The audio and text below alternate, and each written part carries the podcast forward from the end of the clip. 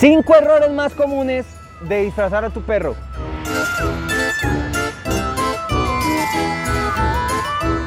Hay personas que les gusta mucho disfrazar sus perros en octubre, en fechas especiales, pues esto es mm, algo que el perro tolera muchas veces, que no es lo más cómodo, no es lo más sugerido, pero si te hace feliz, pues tu perro lo va a permitir.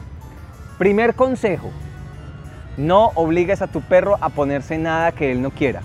Positiviza a través de técnicas como amor, comida o juguetes y vuelve ese momento divertido. Segundo tip es utiliza accesorios no invasivos que no tenga que ver con un bloqueo auditivo, un bloqueo visual o un bloqueo olfativo en tu perro. No uses máscaras, ningún tipo de accesorio que sea incómodo para tu perro. Tip número 3 es disfruta a tu perro como es.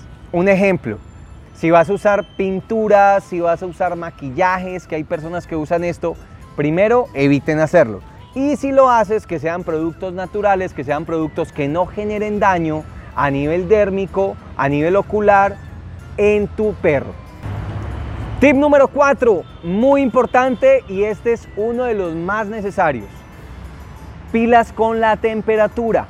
Muchas veces pensamos que sacar a nuestro perro eh, disfrazado es algo habitual para él. Recordemos que nuestro perro tiene una temperatura muy diferente y son muy sensibles a los cambios de temperatura. Golpes de calor, deshidratación, en ellos puede pasar.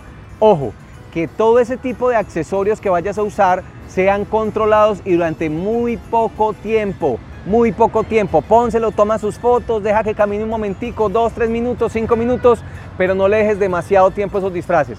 Tu perro no lo disfruta, tu perro lo hace por ti. Perros felices para familias felices. Estas chicas y el profe se lo dice.